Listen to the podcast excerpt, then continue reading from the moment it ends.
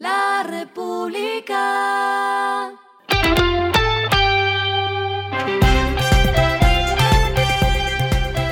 Al final de la jornada, esto es lo que debes saber sobre el comportamiento de los negocios, las finanzas y la economía. Las movidas de hoy fueron.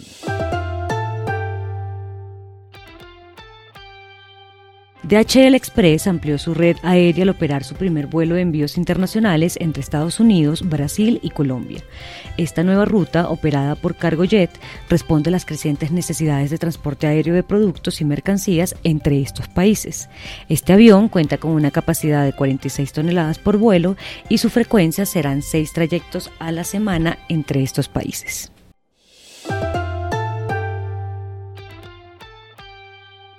RappiPay, que es la fintech de Rappi y el Banco de Vivienda, informó que logró una financiación por 500 mil millones de pesos. Según se indicó, la colocación de recursos se utilizará para incluir a más colombianos en el mundo financiero mediante la ampliación de la oferta de productos y servicios.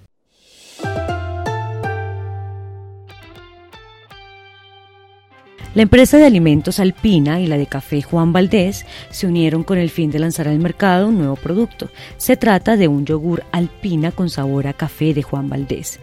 La alianza, además de estimular las ventas de ambas compañías, también lo hará en la cadena de valor, pues Alpina trabaja con 3.600 ganaderos y Juan Valdés con 543.200 familias caficultoras. Lo que está pasando con su dinero.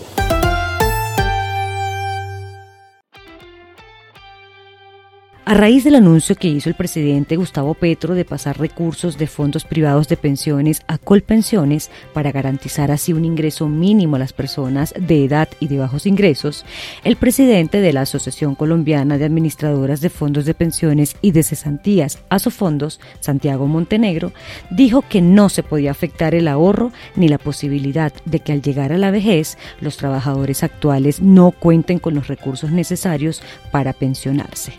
Detalló que los recursos de fondos de pensiones han aportado cada año cerca de 0,6% del Producto Interno Bruto a través de diferentes inversiones.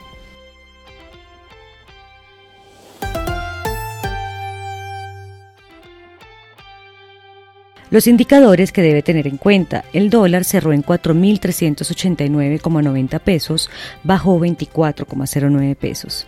El euro cerró en 4.385,41 pesos, bajó 105,72 pesos. El petróleo se cotizó en 88,75 dólares el barril. La carga de café se vende a 2.309.000 pesos y en la bolsa se cotiza a 2,95 dólares. Lo clave en el día.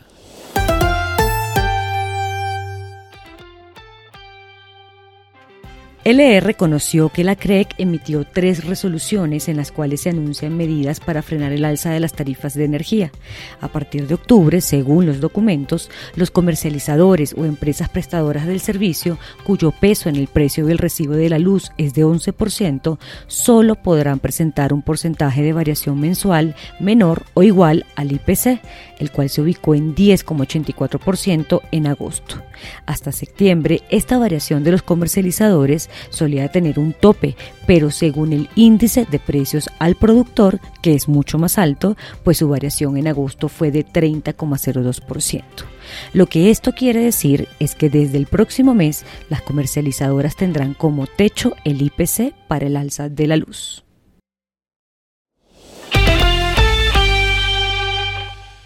A esta hora en el mundo. Fitch redujo sus proyecciones de crecimiento mundial en 0,5 puntos porcentuales hasta 2,4% para este año y entregó datos menos alentadores para 2023, pues la variación del PIB mundial para el próximo año es de solo 1,7%, un recorte de un punto porcentual.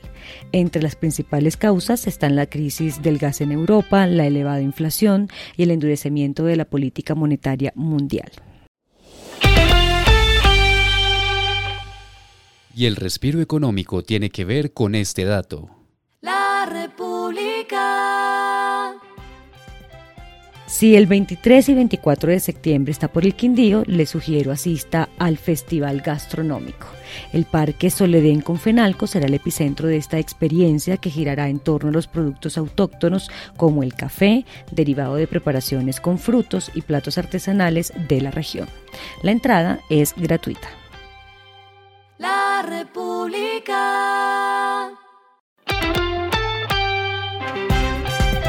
Y finalizamos con el editorial de mañana. El subsidio y la transición son temas bipolares. Los combustibles tienen subsidios que valen muchos billones al presupuesto nacional y deben desmontarse, máxime cuando el mismo gobierno habla de acelerar la transición. Esto fue Regresando a casa con Vanessa Pérez.